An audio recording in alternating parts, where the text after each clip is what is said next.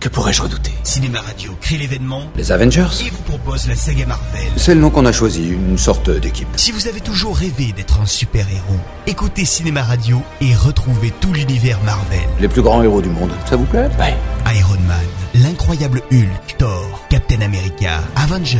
Je les connais. Analyse des films, historique des bandes dessinées, acteurs de la saga, mise en bouche avec les prochains films Marvel. On a mis un peu de temps à se coordonner, je l'admets. Eric Desmé signe la saga Marvel pour notre plus grand plaisir. Quand ils viendront, et ils viendront, ce sera pour vous. La saga Marvel, c'est sur Cinéma Radio. Nous, on a un Hulk. Cinéma Radio. Cinéma Radio.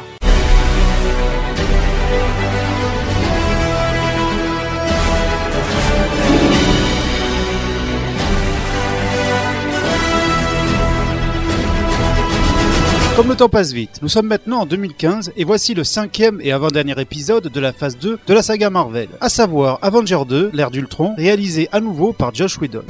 Pas de gros mots Je suis le seul à être gêné par le fait que le capitaine interdise les gros mots. J'ai l'impression. Comme nous en avons l'habitude avec la précédente phase, ce film choral regroupe et résout de nombreux personnages et enjeux traités dans les Second Thor et Captain America. Mais ce film, aussi réussi qu'il soit, va montrer les limites de l'ambitieux projet Marvel, à savoir comment repousser à nouveau les limites du film d'action à grand spectacle alors qu'on les avait déjà toutes repoussées avant. La vengeance, c'est ton monde. Et ton monde est cinglé. Je me contente de peu. Un an après le démantèlement du Shield, les quatre Avengers ainsi que leurs deux soutiens de moindre envergure, Œil de Faucon et la Veuve Noire, se sont regroupés pour continuer de sauver le monde. Et ce avec Captain America comme chef militaire et l'inénarrable Tony Stark aux finances. Le laboratoire est prêt, patron. Oh, euh, en fait, c'est lui le patron. Je me contente de, de tout payer, de tout concevoir et de rendre tout plus cool. Nos héros réussissent enfin à localiser la base du baron Von Strucker, nouveau chef d'Hydra, et à récupérer le fameux sceptre chitorien précédemment utilisé par Loki, permettant, je le rappelle, de soumettre n'importe qui sous sa volonté. Mais le souci, c'est que Stark et Banner se mettent à travailler sur une intelligence artificielle basée sur Jarvis, son assistant virtuel attitré. Cette nouvelle invention pourrait, à terme, empêcher de possibles invasions extraterrestres avant même qu'elles n'arrivent. Imaginez un monde sans danger. La prochaine fois que des extraterrestres voudraient entrer au club, et ça arrivera, ils se feraient jeter par le videur. Et les seuls à pouvoir menacer la planète seraient les humains. Je veux appliquer ça au programme Ultron. Mais quand les deux Avengers ont le dos tourné, cette intelligence supprime Jarvis et se fabrique elle-même avec le matériel de Stark à la vitesse de la lumière. Aussi, je vous prie. Tu es Ultron, un projet global de maintien de la paix conçu par Monsieur Stark. Je ne comprends pas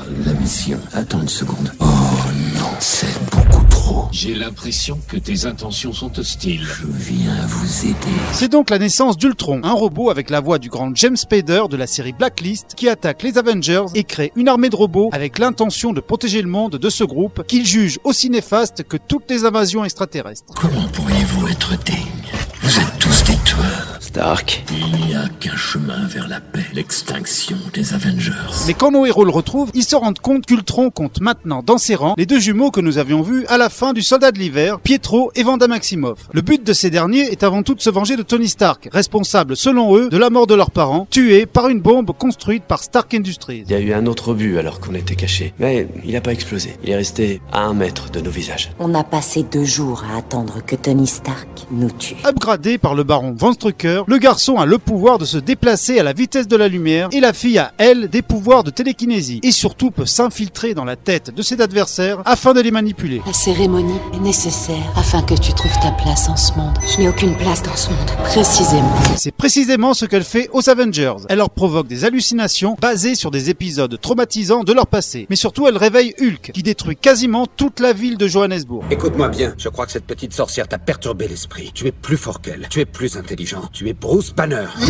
Bien, bien, bien, ne parlons pas de Banner. Mais les jumeaux finissent par se rendre compte que le but d'Ultron n'est pas du tout de protéger la planète des Avengers, mais seulement de se débarrasser des humains. Tu es un psychopathe. Sachez qu'il y a eu plus d'une douzaine d'étapes diverses avant même l'extinction des dinosaures. Nous devons évoluer. Il n'y a pas de place pour les faibles. Après cette révélation, ils décident donc de se ranger du côté de leurs ex-ennemis. Mais les Avengers, après leur échec, se déchirent entre eux sur la façon de détruire leur adversaire, annonçant de ce fait les profondes divergences entre Iron Man et Captain America qui éclateront dans Civil War. Je ne vous le dirai qu'une fois. Pas la peine de le dire alors. Débranchez-le. Non, pas question. Vous ne savez pas ce que vous faites. Et vous aussi. Mais Stark active malgré tout l'équivalent bienveillant d'Ultron, à savoir la vision, une version indestructible de Jarvis, créée grâce à l'une des six pierres d'infinité récupérée par Thor. Tu l'es, de notre côté Je crains que ce ne soit pas aussi simple. Bah ça a intérêt à se simplifier vite. Je me trouve du côté de la vie, contrairement à Ultron. Il veut l'anéantir. Et il attend quoi Le combat final se déroule dans une ville de Sokovie qu'Ultron souhaite élever dans les airs afin qu'elle s'écrase ensuite sur la Terre. Vous voyez ça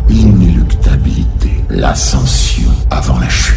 Finalement réconciliés, les Avengers devront donc combattre leur ennemi tout en évacuant la population, aidés en cela par la vision et les jumeaux, mais également par Nick Fury, revenu d'entre les morts, mettant à leur disposition l'énorme héliporteur du Shield E conçu par Coulson lors de la saison 2 de Marvel's Agents of Shield. Ravi que la vue vous plaise, Romanoff. Et le plus beau reste à venir. Pas mal, hein Je l'ai sorti de la naphtaline avec quelques vieux amis. Il est un peu rouillé, mais il tiendra le coup. Si l'ère d'Ultron propose un spectacle incroyablement efficace, plein d'humour et d'effets spéciaux, l'effet de surprise du premier film s'est complètement évaporé, comme si un restaurateur nous proposait le même menu mais préparé différemment. Mais fort heureusement, Josh Whedon réussit à apporter son habituel supplément d'âme grâce à des scènes intimistes très réussies, comme par exemple la scène de la grange où les héros se remettent de leurs blessures. Je suis extrêmement fière de toi, mais quand je vois tous les autres, tous ces dieux, c'est des épaves. Ouais. Seulement c'est mes épaves. Sans oublier la séquence hilarante où les Avengers tentent de soulever le marteau de Thor. Quiconque saura s'en montrer digne aura le pouvoir du marteau. vous foutez pas de moi, c'est du chiquet. Bien, je vous en prie, j'aimerais voir ça. Bon, alors si je le soulève, je, je deviens le roi d'Asgard Oui, bien sûr. Bon, je commencerai par rétablir le droit de cuissage. Mais ce qu'il faut savoir, c'est que Whedon eut beaucoup de mal à imposer ces séquences à la production, qui l'obligea en échange à tourner des scènes qu'il ne voulait pas dans son film. C'est pourquoi ce second épisode marque la fin de la collaboration entre la Marvel et le père de Buffy qui ne réalisera pas le troisième Avenger, et c'est bien dommage. On ne survivra pas tous. S'il reste un seul de ces soldats de plomb dans la nature, tout sera perdu, et ce sera saignant. Je n'ai rien de prévu demain soir. Les séquences finales et post-génériques nous donnent une fois de plus des indices sur les futurs événements de la phase 3, à savoir une nouvelle équipe d'Avengers, le retour de Thor sur Asgard, afin de récupérer les fameuses pierres d'infinité, mais également la prochaine attaque de Thanos, afin de les récupérer à son tour. Très bien, je m'en occuperai moi-même. Mais c'est un autre film, et donc une autre chronique, et en attendant, comme le disait Captain America, Fury, espèce de salopard. Wouhou, Captain, ça c'est du gros mot. Retrouvez cette chronique en vidéo en rejoignant sur YouTube la page Cinéma Radio.